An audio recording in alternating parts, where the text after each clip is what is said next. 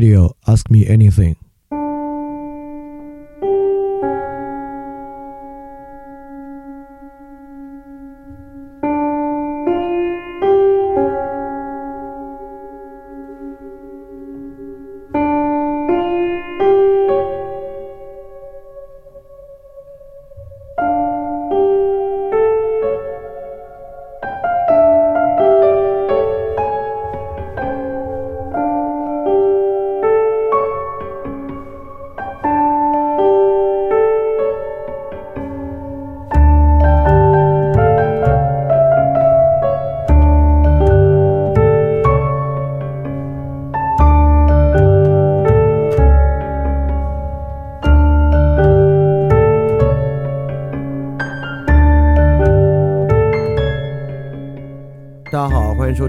期的饭店问答节目，我是李厚成。那么这一期呢，我们来谈谈企业要肩负什么样的责任这样的一个话题啊。其实我自己没有想到啊，已经二零二一年了，不管是最近的节目啊，还是最近在看理想公众号写的专栏文章，我们还要花这么多时间谈跟市场共识相关的问题。我以为这是在上世纪九十年代我们就已经搞定的问题啊。呃，但既然这些问题又出现了哈，最近跟阿里相关的、跟教培相关的、跟腾讯游戏相关的，那我觉得既然来了，那我们就再谈，没关系啊。呃，因此谈这些问题的基础问题意识呢，就是今天我们居然在市场问题之上又再次走向了一个泛政治、泛道德的大环境，也就是在这个环境之下呢，要不然商业是最大的慈善，就一切商业都好；要不然呢，现在的主流意见啊，资本家是恶魔，就是商业一切都不好，我们。对商业只是暂时利用它而已，啊，这是一个问题意识。我们要解决的就是这样的泛政治、泛道德的环境，因为把一切问题泛政治化、泛道德化，实际上想要的那个玩意儿反而要不了。就是不管是呃性别的权益啊，还是劳工的权益啊等等，在这个背景之下是要不了的。就今天的这个问答，就是要来回答这个企业我们到底怎么理解企业责任，以及这个企业为什么要负担这个责任。这个责任怎么来的？企业是怎么愿意去负担这个责任的？这么一个问题，但它的基础理解方式就是这个社会是由分工的部件构成的，因此不需要每个企业或者每个个人啊为全社会的公共善直接负责，也不可能啊。一再举的例子就是律师和公诉人的例子，然后律师看上去特别坏啊，就律师就是为了给他的，甚至有时候我们真的会这样，一个刑事律师，呃，最大可能性为他的。呃，辩护人脱罪，对吧？为他的这个代理人脱罪，啊，那公诉人也很坏啊。从这角度看，这公诉人啊，就是尽可能要给一个人治罪，他无论如何，他要把所有证据拼凑为他有罪的状态，对吧？这个，就我们在看理想的文章中已经说明白这个本质的问题，今天不再谈。那么今天我们主要谈的呢，就是企业的责任到底是什么？企业要负啥责任？而且企业为什么要负这些责任呢？企业是因为它道德水平高吗？是因为他怕我们害他吗？还是怎么样？啊，都不是啊！那企业到底怎么、为何要负这些责任？因此，我们可能更知道，如果我们希望企业在某些方面多负一些什么责任，我们该怎么做，等等这些问题啊。这个问题也是我今天下午采访一个，呃，一直在做公益企业的一个人，然后中间我产生了一个想法。今天晚上呢，我就结合一个同学的提问问出来。这个同学的提问呢是跟游戏相关的。他说他在玩这个 GTA 啊，大家都知道《侠盗猎车手》这个游戏呢，他就他他就觉得这个游戏做的很真实，然后里面也。那没有什么道德啊，你可以在游戏里为所欲为，确实如此啊。他就会认为呢，这个游戏确实突破了道德底线，这个游戏需要为这个社会价值观来负责吗？是不是他道德观太落伍了呢？啊，就是游戏应该承担这个责任，导向社会向真善美发展吗？他问的是这么一个问题啊。好，这个问题我就囊括在里面回答啊。当然今天谈的比这个问题要大。第一呢，当然啊，开宗明义，企业不需要为自己的产品负全部的责任。也就是说，游戏、电影、电视剧不必承担教化。从负责任来讲，他不必承担这个人这个责任。我可以一个游戏或者一个电影、一个电视剧，它里面的价值观是不太对的。我们说，嗯，这个东西好像对社会有点害，没有关系的，对吧？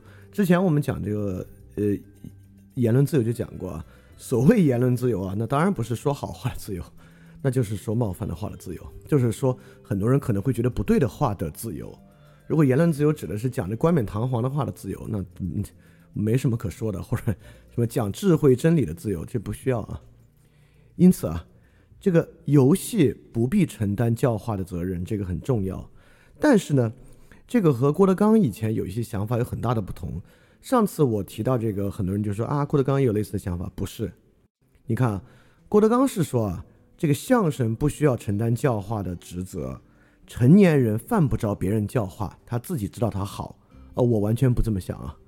虽然游戏不必承担教化的职责，但如果有一个游戏要来教化，有个电影有个游戏要来教化，这很高尚，这不是问题，这不是虚伪的啊。也就是游戏不必教化，但游戏要想教化特别好。啊，这跟郭德纲那个认为凡有人想来教化你，就是不尊重你是个成年人，就是虚伪，是有非常非常大不同的。啊，这个游戏不必承担教化的职责，就正如这个炸鸡店、烧烤摊不用特别为人的健康负责，只要你用的原材料等等是合法的，你这个玩意儿本身有很强的致癌风险等等的，或者就是对人很不健康，导致肥胖，没关系。啊，整个 basic idea 是这样的。好。那我们下面就细细的来说，企业到底要负什么责任，以及企业为什么会选择负这个责任呢？所以今天就是来，呃，通过这个问答，我们来探索一下企业与社会的关系。当然，我们在社会之中，也就是企业与我们的关系。好，这里面很重要的一点啊，就是这是个企业，这不是一个圣人啊，所以说。对企业来讲，没有东西，企业负的责任都不是白来的。企业很大程度上，就算企业负的道德责任，也不是白来的。因为企业是一个，既然是企业嘛，它就要为这个经营利益来算计、来考虑。所以说，我们要求企业为某种事情负责的时候呢，最好不要考虑它是一个白来的，这是企业就该这样，它就应该如此。这个想法是很奇怪的一个想法。好，我们一个一个来说，今天说的很细。第一，企业需不需要为消费者负责，提供合理的产品、服务与价格？这是一个企业的责任吗？是，这当然是个企业的责任。而且我我我觉得啊，任何企业都在想负这个责。但企业怎么负这个责的呢？是我们立法要求企业负这个责的吗？不是，企业怎么负这个责？就自由市场让企业负这个责的，对吧？因为如果一个企业这个问题都不负责的话，你就卖不出去，或者呢，你的竞争就会出问题。所以说呢，企业在一个竞争环境之中，因为还有其他企业在提供类似的服务，所以企业总是会选择提供更好的产品，提供更好的服务，以及更对他有利的价格。这个价格有时候是低，有时候是高的。所以说，很多时候我们看一个企业商品卖的贵啊，我们说一个企业黑心，只要没有强买强卖，没有完全逼迫你买，这说不上黑心。一个企业的产品卖的很便宜呢，比如说老罗以前卖手机啊，就是说我们卖手机交个朋友，看上去很道德，也不是道德，这就是一个占有市场的方式。所以卖的贵的不是黑心，卖的便宜的呢也不是佛心。消费者在选择之中的博弈。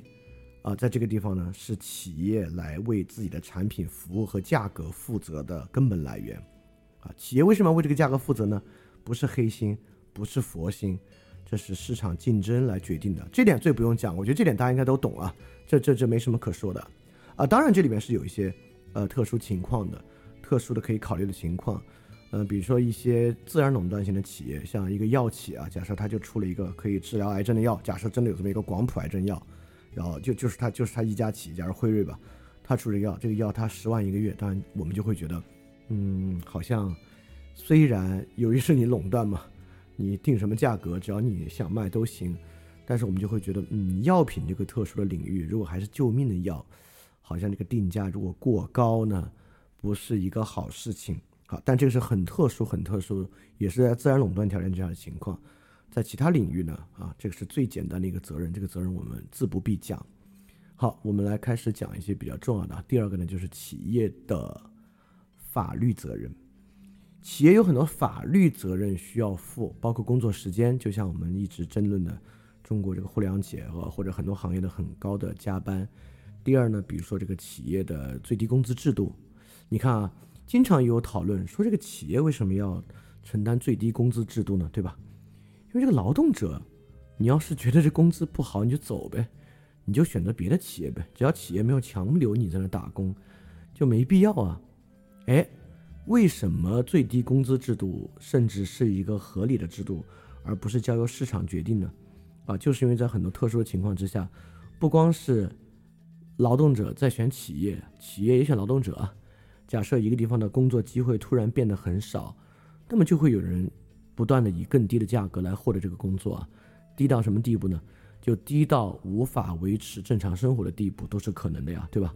那这个时候呢，因为短时的恶性竞争，就会导致这个价格被估得很低，啊，这个又是因为价格本身啊，不像商品交换，是一个非常快速变动的要素。比如说你跟企业签了合同，那在合同周期之内，这个价格就具有一定的刚性。所以说，这有很多的原因啊，导致最低工资制度是一个重要的制度。好，这里关键不是这个问题，关键问题是企业为什么要答应最低工资制度呢？对吧？也就是当然，企业因为这是个法律责任啊，法律责任呢，就是说，如果企业不答应的话呢，他就犯法，他就违反了劳动法。那么既有立法，又有司法。这个立法和司法都是政府的职责，这个政府为什么要去维护劳工的权益呢？是因为他开恩吗？我们这里讲的政府啊，是一个笼统意义上的共和制政府啊，并不是指某个国家特定的政府啊，所以你听到这儿呢，不用就是完全以我们的状况去想它啊，这指的就是一个笼统的来讲，这个政府为什么要来维持劳工的权益呢？第一啊，政府当然没有足够的动机，政府也不应该特地开恩来维持劳工的权益。你说一个政府在在意什么呀？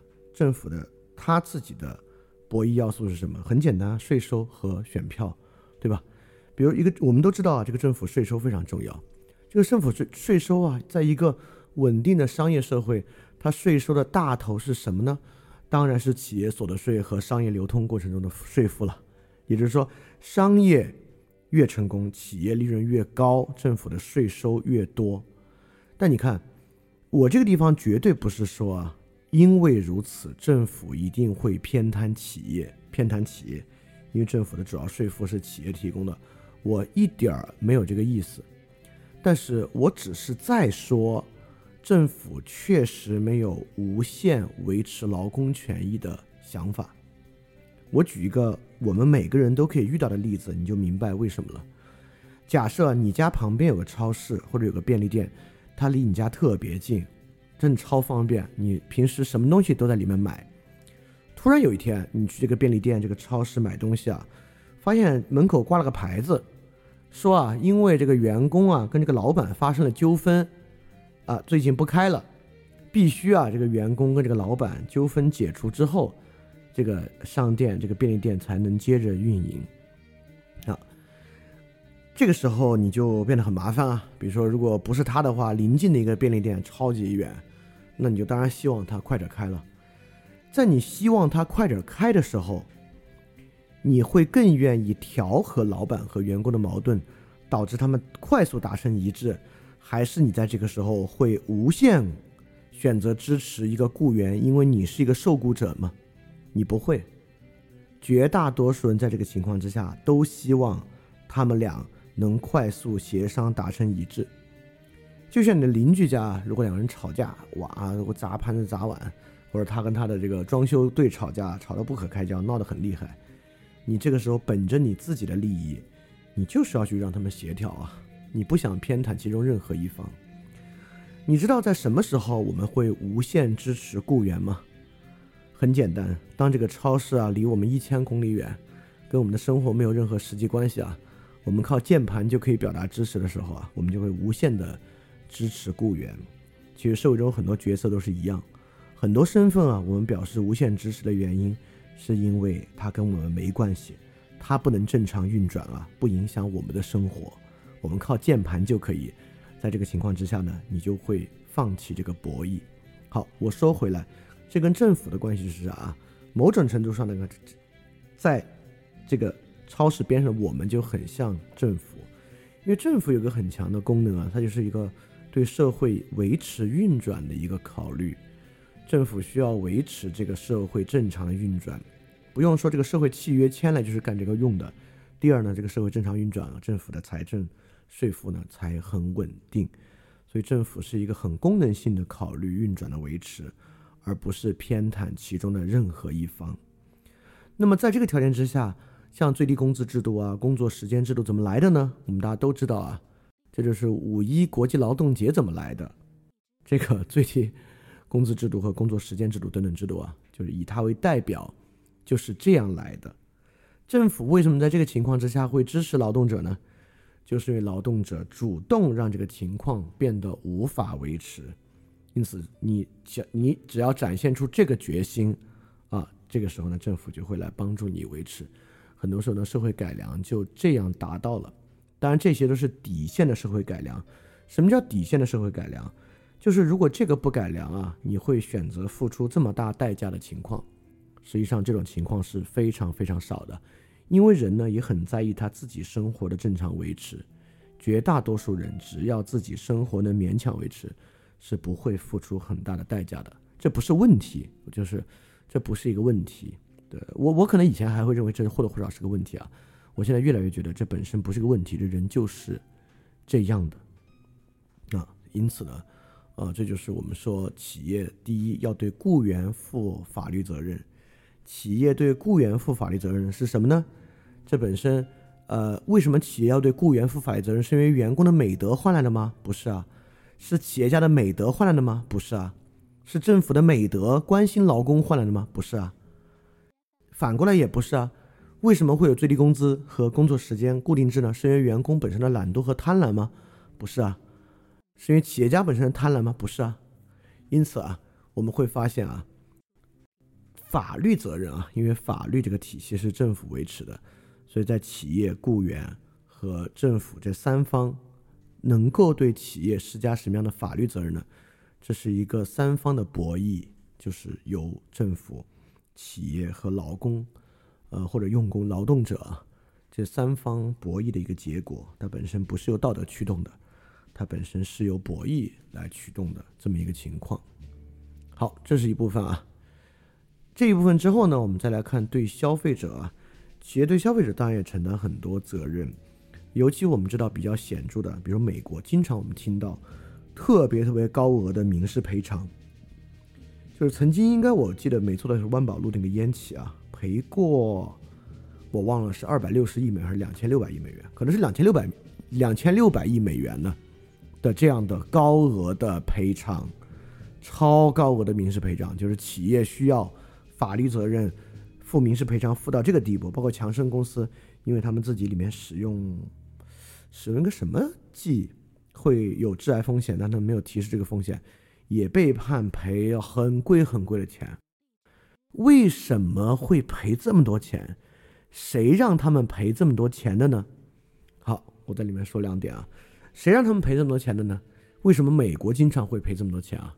这是陪审团的惩戒，也就是说。呃，一般初审啊，民事赔偿要判赔这么多的，这是陪审团的陪审团的决定，决定施加惩罚性赔偿。惩罚性赔偿呢，就是比如说要赔他一年营业额的百分之十啊，类似这样的很多很多，所以说数额会如此的庞大。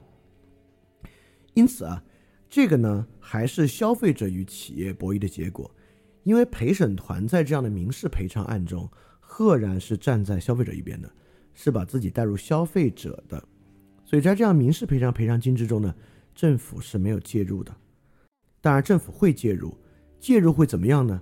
也就是说啊，我们在新闻上听到的赔这么多，但最后会远远小于这个数。远远小于这个数，不是因为政府偏袒了企业，而是因为一般都是初审结果。然后初审结果之后呢，企业就要上诉。企业一上诉啊，这个企业这个官司一打啊，这一上诉时间怒长无比。这消费者等在家里，这个钱是根本拿不到的，所以说企业一般会选择庭外和解。庭外和解呢，就是企业给消费者两个选择：第一个选择，你们要我们赔这么多钱是不可能的，我们肯定是要上诉的。这一上诉呢，以十年计，对吧？十年之后你还在不在？你可以自己掂量掂量啊。就如果你现在接受呢，我们给你个数啊，一般呢都会庭外和解，接受这个数啊，这不是偏袒的结果啊。这也是一种企业与消费者博弈的结果，但你看啊，同样的情况啊，就超高民事赔偿，在欧洲这种事情就非常少，就是因为大陆法系国家并没有陪审团在里面作为博弈的角色，所以企业的法律责任不赔这么多。但你们我们会发现，互联网企业经常在欧洲天价赔偿，Google 啊、Facebook 都赔过好多钱。这个呢就是反垄断调查，对吧？当然，反垄断这个问题很复杂，以后有机会我们单独拿节目来讲，就是什么是反垄断，为什么要反垄断。这这问题一点都不简单啊！因为如果大家知道的话，反垄断这个玩意儿在全世界各地能够形成一种共识啊，大概是上世纪八十年代之后的事情，才慢慢慢慢形成共识。这个时间非常非常的短，而且反垄断从来都不反企业的垄断地位，而是反企业不当的这个垄断行为。比如说最开始反垄断的就是石油企业啊，组成信托托拉斯。包括呢，比如说微软著名的捆绑销售啊，就微软跟 IE 捆绑销售作为垄断，包括阿里巴巴二选一啊，都不是 monopoly 这个垄断的状态，而是反对企业导致 monopolize 垄断的这么一个行为啊。当然这个问题比较复杂了，反垄断我们以后再讲。好，我我们大概总结总结企业法律责任这部分啊，我们主要讲了两方的法律责任，一个是对雇员的法律责任。一个是对消费者的法律责任，这里边我们都在讲，这个法律责任是因为公正的原则吗？是因为某种公益吗？不是，是因为博弈，对吧？这是由司法方式来让企业承担的。这个司法方式本身啊，不是由道德和恩情来维持的。政府之所以推进这样的法律过程呢，也是政府、劳动者、企业，就是比如说雇员啊，三方的一个博弈。所以你看，站在我们，我自己是劳动者啊，就听这个节目的绝大多数人都是劳动者。站在劳动者一方，当然有一些道理上的应然，对吧？比如说，企业应该严格遵守劳动法，比如说，企业应该照顾员工的福利和利益，等等等等，有很多很多的应然。但是这个应然，我们今天就要说的就是企业要负什么责任，以及企业如何负这个责任。这个如何负这一步非常关键，也就是说，任何企业要负对于雇员和消费者的法律责任，都是由政府、劳动者和企业三方博弈的结果。最好这个过程啊，还真就是由这三方的正常博弈来实现的。这问题非常重要。为什么这么重要？我举个例子啊，假设我现在生活在小区里，我们小区里啊有一地痞特别厉害，然后我邻居啊就是得罪了我，但我邻居。特别硬，我邻居就说：“我就是得罪你，怎么着吧？”然后这个时候呢，我就专门请那个地痞吃饭。我说：“你帮我打打打我邻居。”然后最后呢，这个地痞上也给我邻居一顿暴打。从我自己应然的角度，我邻居该不该被打？当然该被打，对吧？他他他他欺负我，他该被打。这个实然过程啊，实现的过程合理吗？是一个合理的博弈过程吗？不是。这个不是的害处是啥呢？害处是我邻居要多给这个地痞钱，这个地痞后来还打我，对，所以这就是我说的，呃，站在劳动者的角度啊，企业有好多应然的法律责任要负，不管是对雇员的、对消费者的法律责任要负，但是这个法律责任的偿付过程和实现过程，本身是由一个合理的博弈过程来完成，这事儿特别重要，啊，就是我们千万不能说。嗨，反正我想让他受罚，他最后被罚了，我就挺开心；我想他遭殃，他最后遭殃了，我就挺开心。但我这个言有所指，所指非常明确啊，就是现在以微博舆论为核心的这个这整个这个方法，这个方法是很大很大问题的。这方法即便面对企业的法律责任都很有问题。所以你看啊，刚才我们讲了两个企业的责任。一个是企业对产品服务价格的责任，第二个呢是企业的法律责任。但是啊，这个同学问的问题，就比如说一个游戏企业的游戏是不是要向社会输出正确的价值观？我们说这个游戏企业提供的游戏啊，是不是这个对社会超级有害处？呃，教培行业啊，是不是为社会输出焦虑？包括阿里这个事情啊，当然阿里这个员工本身绝对是个法律责任的争议。但阿里内部，比如说九州文化啊等等等等的，很多时候都不完全是一个法律责任。刚才我们讲的这些东西，都是在法律责任以上的超法律的责任问题啊。这个问题呢，是一个可能今天最重要想讨论的一个问题了，就是企业怎么来负担超法律责任？这个很重要啊。呃，最近有好多例子，比如说鸿星尔克，鸿星尔克捐款当然是超法律责任，企业是没有义务去捐款的。但是企业捐款之后呢，我们就很喜欢，我们就给他很大的奖赏和回报。比如腾讯今年上半年啊，腾讯今年上半年发布了一个什么？发布了一个东西叫做企业，就就腾讯最新的战略啊，叫做呃可持续社会价值创造。就腾讯啊，决定要投很多钱，几年之内吧，要投五百亿来做什么碳中和啊、乡村振兴啊这些事情。这当然不是腾讯的法律责任，这些是超法律的责任。包括以前阿里啊，一直被我们认为是这个特别啊有社会责任的企业啊。尤其是这个蚂蚁植树，对吧？我们在这个呃使用支付宝啊，就这个植树，我们觉得哦，这个企业太伟大了，就是来植树，我们就特别喜欢这些事情。鸿星尔克的捐款啊，阿里的植树啊，腾讯要搞碳中和啊，乡村振兴啊，我们就觉得在超法律责任的部分啊，企业就是要负这些社会责任啊。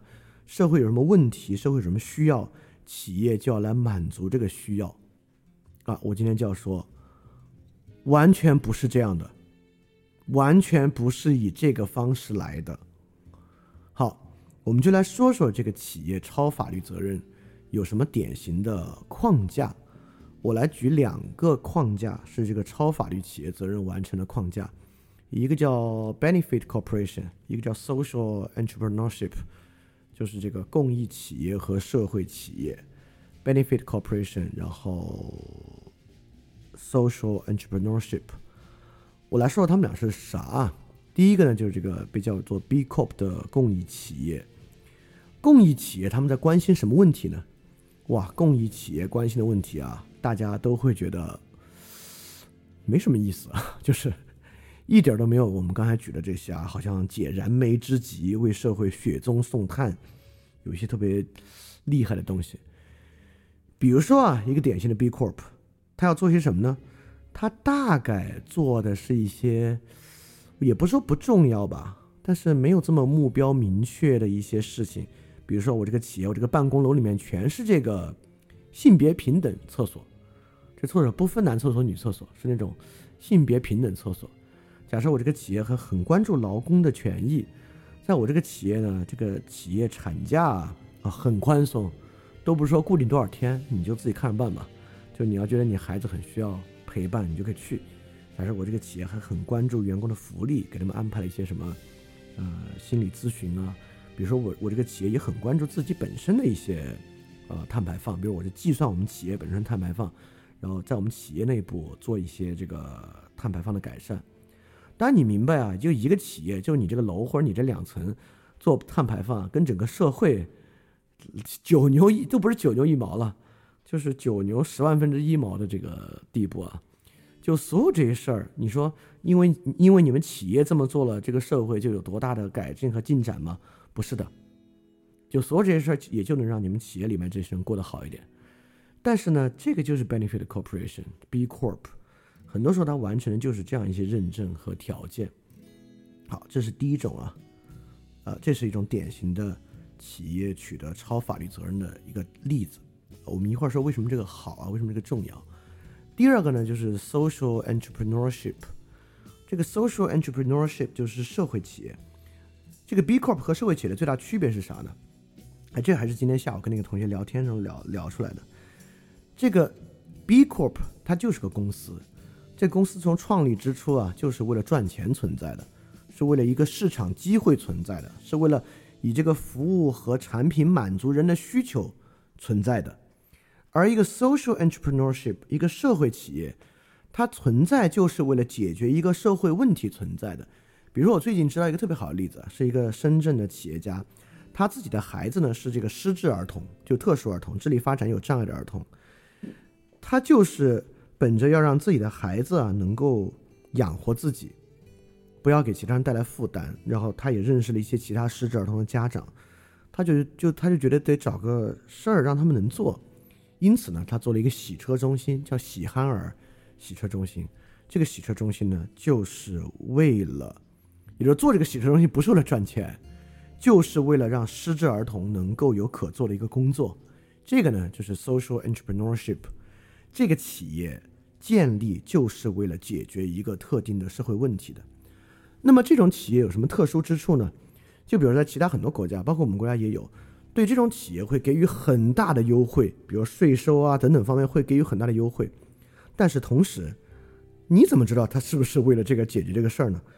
比如说其他国家，比如美国，对这种企业会有限制。比如说什么限制呢？就是这种企业，它你是个盈利企业，你可以有利润的，但是对股东分红有限制。一般的企业啊，这个股东分红是股东自己说了算，对吧？你爱分多少分多少。但对于 social enterprise，你的分红呢就一个很少的比例，也就是说绝大部分你的利润要投入再生产，你的利润要投入企业的发展，因为你承诺嘛，你做这个企业，它的首要目的不是赚钱，是解决社会问题。那么在解决社会问题的过程之中呢，你就应该把你的利润投入到更好的解决问题之中。所以只要你答应这些以及一些条件，你的税负会非常非常的低。好，你看。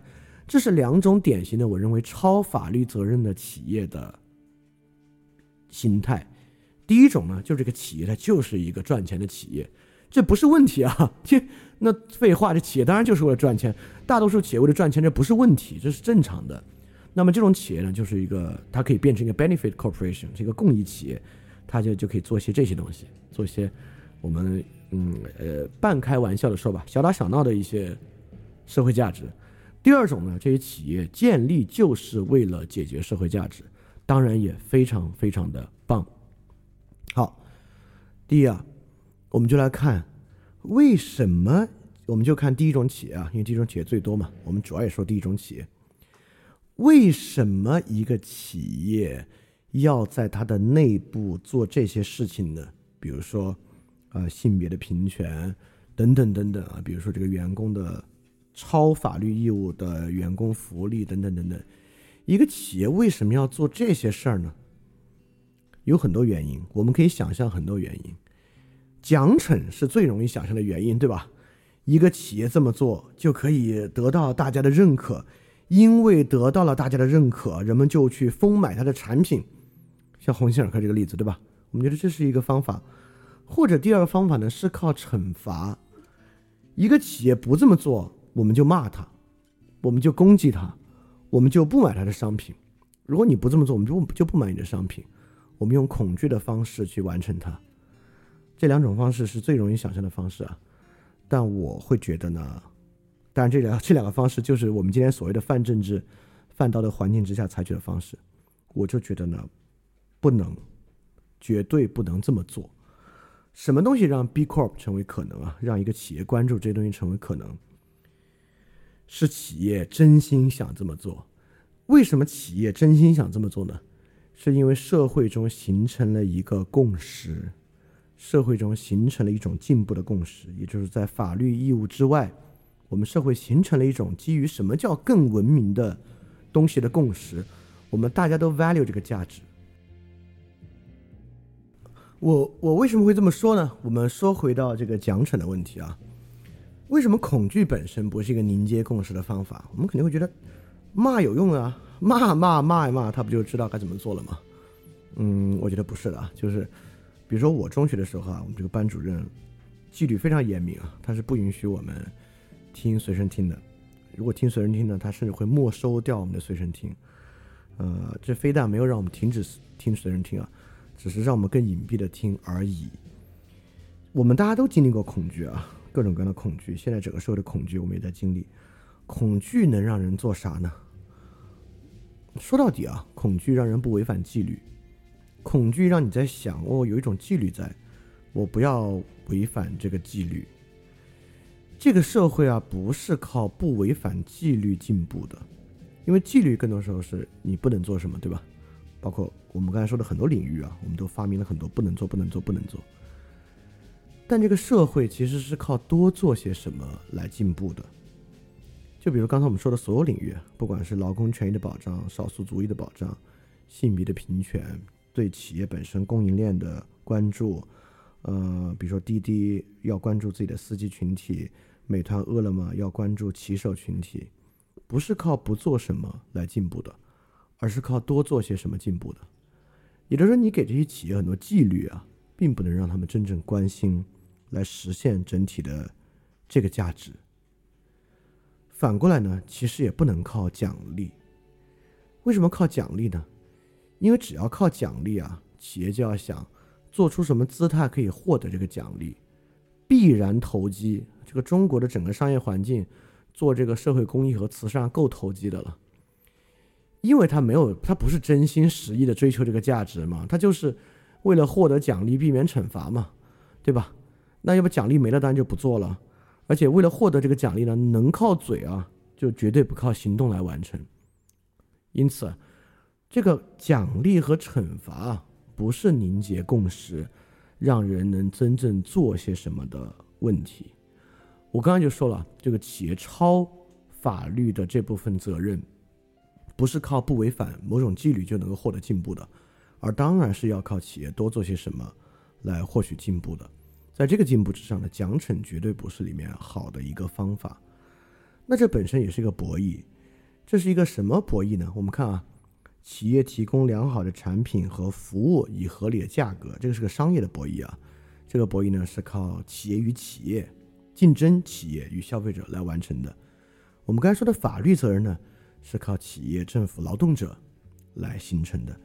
那么这种博弈，我们管它叫进步的博弈吧，就这种超法律的社会责任。进步的博弈是靠什么的呢？其实是靠企业和企业的利益方，包括企业的雇员、企业的供应链，包括企为企业服务的上下游与消费者这三方的博弈构成的。也就是说，企业、企业上下游和消费者，他们取得了一个共识。说个最简单的。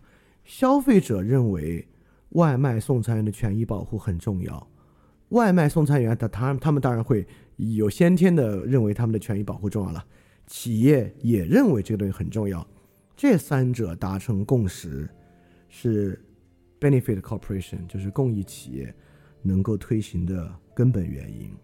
也就是说，如果一个企业里面它的这个性别平权做得特别好啊，啊，尤其是比如女性权益保护的特别好。那一定是这个企业的消费者，这个企业内部的女性和这个企业的企业主或者管理层，对这个问题取得了一致的道德共识来达成的。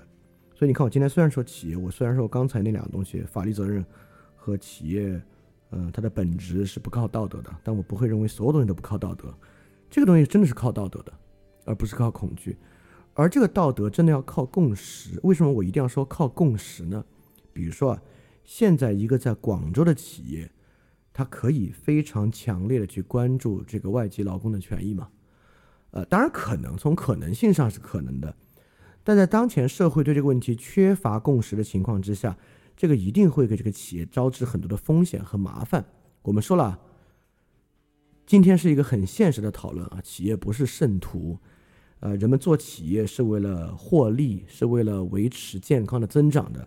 不是来干苦修的，所以说，如果一个社会对一个问题真的非常缺乏共识，我们是不能想象一个企业逆着社会共识去做一些 benefit 的，这是不太可能的事情。所以说，社会共识的形成啊，在这个企业来负超法律责任的过程之中是不可避免的。我认为，恐惧啊，或者我们某些人脑子里认为的真理啊，是不让社会进步的，共识呢，才让社会进步。当然，其实很多人也在想啊，嗨，这个都是你说这个是理想的状态。现在这个社会糟糕到连纪律都没有呢，我们就是要先恐惧，先有纪律，有什么不好，对吧？先有纪律，我们再慢慢想共识怎么达成，这是不是一个更合理，也能够更解决现在伤害的一个路径呢？啊，听上去很有道理啊，但我也得说。靠言语啊，给一种行为来个合理性。你你你真的遇到过？你活到这么大，不管你活了二十年，活了三十年，你遇到过任何事情想捍卫他的人为他找不出理由的事情吗？没有吧，对吧？我反正我活了三十多年，我是意识到了言语给某种行为找理由啊，我活这么大还没有遇到过找不出来的，一定找得出来。但是我想让大家想想啊，纪律其实是有一个特点的，纪律和恐惧有个很大的特点。必须看着才行，就像我最开始说啊，我们那会儿那班主任不让我们听，随人听，他就必须看着我们才不听。他要不看啊，我们立马拿出来听。你看，纪律与道德自主行为有很大的区别。道德自主行为是可以自足的，是靠是可以靠他自己的主动性去完成的，而纪律呢，必须靠高压和严查。那我就问，我们这个社会有多大的资源能够投入到非法律事务的高压和严查？就拿最近最受瞩目的两件事情，阿里和吴亦凡的事情来说，这两件事情的恐惧真的可以传达到、传递到所有的企业和所有演艺圈吗？不能。原因非常简单，假设我是个中型企业主啊，假设我也品行不端，我非常清楚的知道，我企业发生的事情，靠我企业的名声和我企业下面这些人是绝上不了热搜的，因为如果你去豆瓣、鹅组等小组看，每天这种东西铺天盖地，能真正受到大规模关注的少之又少。微博确实非常 powerful，但微博真正能够覆盖。把这个纪律传递到所有的吗？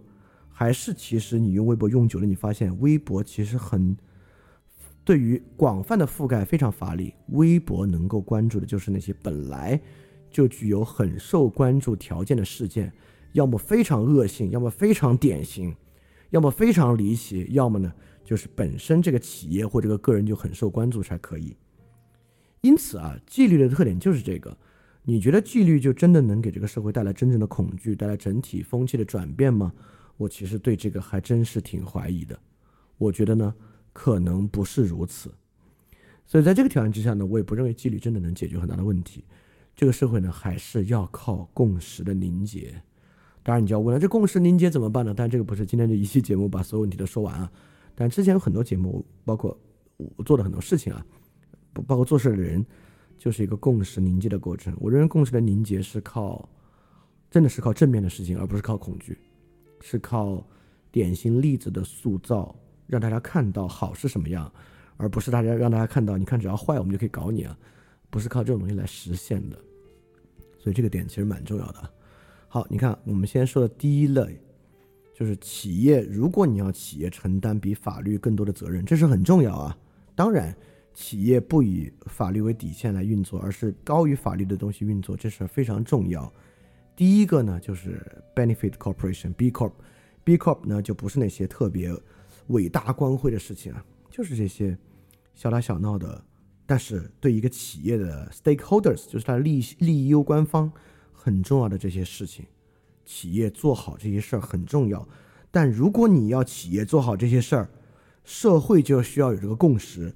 社会没有这个共识，企业就不会想做好这个事情，啊，所以这是我们今天最开始讲的。今天这这一节目是关于企业有什么责任，以及企业凭什么要来负这个责任的一个问题。因此，如果这部分的社会进步很重要的话，这部分的社会进步起码需要在局部条件，在一个城市啊，或者在一个行业内部达成某种共识。没有这样的共识，靠监督、靠纪律、靠恐惧，是不可能让企业真正。不可能让比较多的企业维持一个超法律的责任的。当然，你看这时候其实还有个道理。你说不需要那么多企业啊，外卖企业不就两家吗？我们给这两家企业高压，给予他们这个纪律和恐惧，不就能够解决这个问题了吗？而且，在互联网平台企业一共没几家嘛，全部管管起来不就好了吗？哎，你要这么说呢，有一点道理，有一点道理。但是这个道理能解决的问题不多，比如说，如果你要解决性别平权的问题啊，光勒这些企业是勒不了的。你要解决，比如说现在很多互互联网企业因为呃言论的原因啊、恐惧的原因，已经放开这个长时间加班了，对吧？但是很多社会其他行业放开了吗？没有啊。你们想上热搜吗？也上不了啊，对吧？所以说有些问题能，比如我们就是要关注外卖送餐员，其实我也认为不好如此做。因为如此做了呢，还有很多衍生的条件，比如说我们真的给予这些企业恐惧，让他们改好，那明天开始一单送餐费十五，你你也接受不了，对吧？好，这是第一类啊，就企业以这个 benefit corporation 的方式啊，公益企业的方式承担超法律责任，怎么样才能够实现？这个实现非常非常的困难，我必须说非常困难。如果没有社会整体共识，这是绝对实现不了的。好，第二点。我们就回到啊，这个阿里去植树，腾讯啊要考要搞这个碳中和、乡村振兴和鸿星尔克捐款这个事情了。首先，大多数企业不是，也不必是社会企业。大多数企业不是 social enterprise，阿里也不是，腾讯也不是，炸鸡店也不是，他们建立就是为了提供商品、提供产品和服务，解决消费者和社会的需要，不是来解决问题的。所以说。这个社会上有企业或者有其他组织专门来管植树，这个社会有企业专门来管这个节能减排，这个社会有企业或者有其他组织专门来管乡村振兴的，用不着他们来做。好，我就要来说这个重要的问题了：为什么用不着他们来做？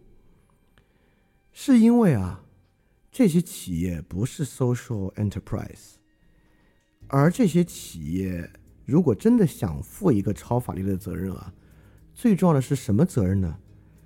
是解决他们自己产品产生的问题。